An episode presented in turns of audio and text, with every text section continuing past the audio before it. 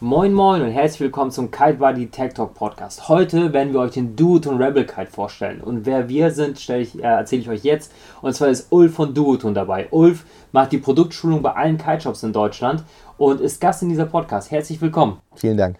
Ulf, für wen ist der Duoton Rebel Kite geeignet und welche Charakteristik hat er? Der Rebel ist unser typischer Oldschool Kite.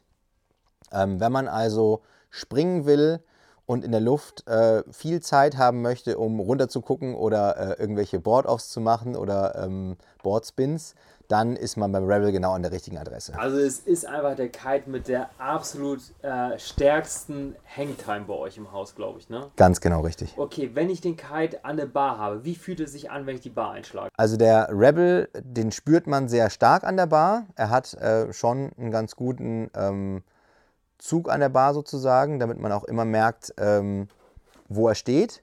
Und ähm, er ist ein wenig langsamer als andere Kites ähm, unserer Range. Zum Beispiel der Evo ist ein bisschen sportlicher. Allerdings ähm, hat der Rebel dafür wirklich äh, eine massive Hangtime und auch eine sehr gute Sprungperformance. Das ist aber auch durch die Konstruktion auch einfach vorgegeben. Also irgendein Tod muss man sterben. Delta-Kites, die für so einen High-End-Performance-Bereich ausgelegt sind, mit so einer Hangtime, die drehen von allen Herstellern ja einfach äh, genauso in dieser Geschwindigkeit wie der ja auch etwas langsamer. Und sie sind super kraftvoll. Wie ist das denn mit dem Höhelaufen beim Rebel Kite? Der Rebel Kite äh, läuft von unseren Kites äh, mit Abstand am besten Höhe, von anderen Tube Kites. Mhm.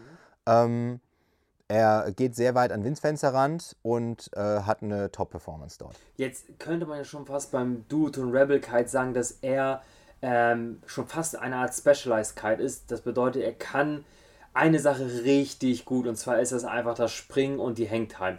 In welchen Bereichen würdest du sagen, ist der Rebel Kite nicht so stark und wenn man sich dafür interessiert, sollte man vielleicht auf was anderes äh, wechseln von Duoton? Genau, also äh, der Rebel ist generell ein Kite, den ich am liebsten etwas überpowered fliege weil er da einfach super viel Spaß macht. Unterpowered gibt es sicher andere Kites, die etwas mehr Spaß machen, weil sie einfach etwas agiler sind. Mhm.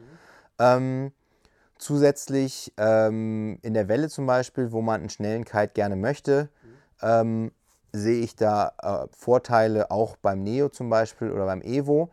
Die drehen schneller, haben die drehen schneller. Drift. Genau. Ganz genau, richtig, ja. exakt. Ähm, es gibt eigentlich auch Leute, die halt einen Rebel in der Welle fahren. Das ist immer ganz. Ähm ja, also man kann eigentlich jeden Kite in jedem Bereich einsetzen, aber bei einigen macht man sich das Leben unnötig schwer. Genau, also erstmal ist zum Beispiel auch der, der Widerstart halt nicht ganz so schnell wie bei den etwas runderen Kites, was ja auch in der Welle sehr wichtig ist, der Widerstart. Mhm. Wenn man halt mal den Kite äh, wassert, dann. Ähm, sollte man auf jeden Fall sehr schnell, also am besten bevor einen die nächste Wolle überrollt, wieder hochbekommen. Ja. Ist halt auch nicht so viel Drift wie jetzt ein anderer Kite. Das bedeutet, dass wenn die Laien nicht mehr die Spannung haben, dass der Kite dann auch nicht mehr so auf die Lenkimpulse reagiert und er dann gegebenenfalls, je nachdem wie weit man auf den Kite zufährt, er dann auch vielleicht vom Himmel fällt.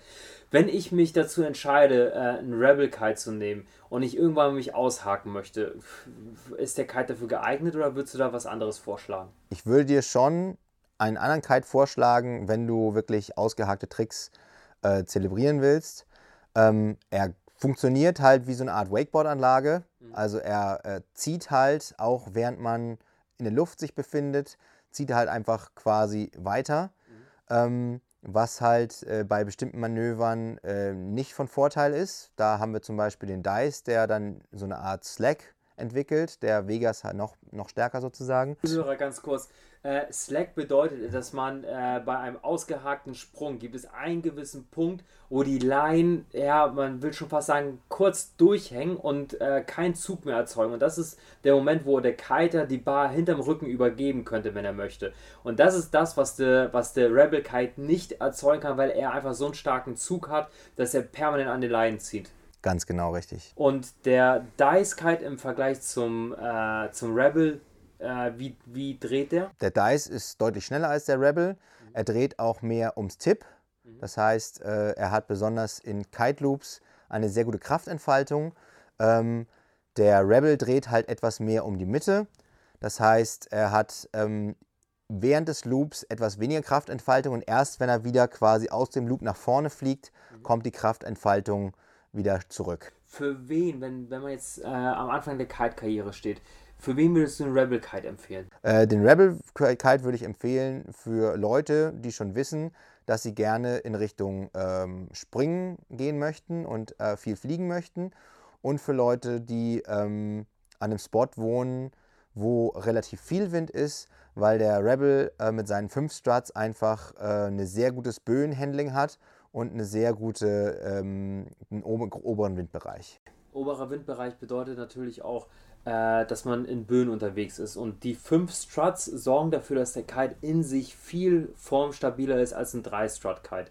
Ähm, gibt es jemanden, den du von diesem Kite abraten würdest, wo du sagst, okay, dann direkt irgendwie auf einem anderen Kite? Wie sieht es mit, mit Frauen aus, die irgendwie 60 Kilo wiegen? Kommt drauf an. Also abraten würde ich niemanden, der halt den Kite fliegen will. Ähm, es ist nur so, dass man halt ähm, mit dem Rebel gewisse Vor- und Nachteile ähm, quasi mit einkauft. Ähm, die Drehgeschwindigkeit ist halt nicht die höchste, was aber für Anfänger auch ganz gut sein kann, dass der Kite nicht überfordert. Mhm. eine 60 Kilo Dame müsste natürlich einen dementsprechenden kleinen Kite äh, fliegen aus der, aus der Rebel Range. Ich kenne zum Beispiel eine, die fliegt einen Sechser sehr gerne. Mhm. Ähm, es ist aber nicht so, dass ich jemandem das unbedingt abraten würde. Ich würde nur sagen, dass man, wenn man äh, ein Revier hat, wo man keinen Stehbereich hat und ähm, im tiefen Wasser relaunchen muss, dann äh, vielleicht einen Kite nimmt, der etwas besser relauncht. Mhm. Ähm, also ich persönlich würde zum Beispiel sagen, dass der Duotone Rebel Kite ein Kite ist, der ein ähm, was ja vollkommen normal ist bei der Formgebung, dass wenn man die Bar einschlägt, dass man einen leichten Verzug hat, bevor der Kite auf den Lenkimpuls reagiert. Und das ist so eine Geschmacksfrage. Es gibt Leute, die mögen das total und dann gibt es einige, die sagen, die wollen lieber äh, die Bar einschlagen und der Kite soll sofort reagieren. Da wäre meiner Meinung nach dann der Evo der etwas direktere Kite und der Dice, der nochmal besser auf die Lenkimpulse reagiert. Ansonsten würde ich auch zusammenfassen, das ist wirklich der Kite, wenn es darum geht, hochzuspringen und lange in Luft zu bleiben. Und ja, für jeden, der diesen Kite mal ausprobieren möchte, kann gerne mal bei uns im Kite Shop vorbeikommen. Falls du eine Frage hast, kannst du gerne eine E-Mail an dorian at kite-buddy.de senden oder einfach mal uns im Kite Shop besuchen kommen. Ulf, herzlichen Dank. Gerne.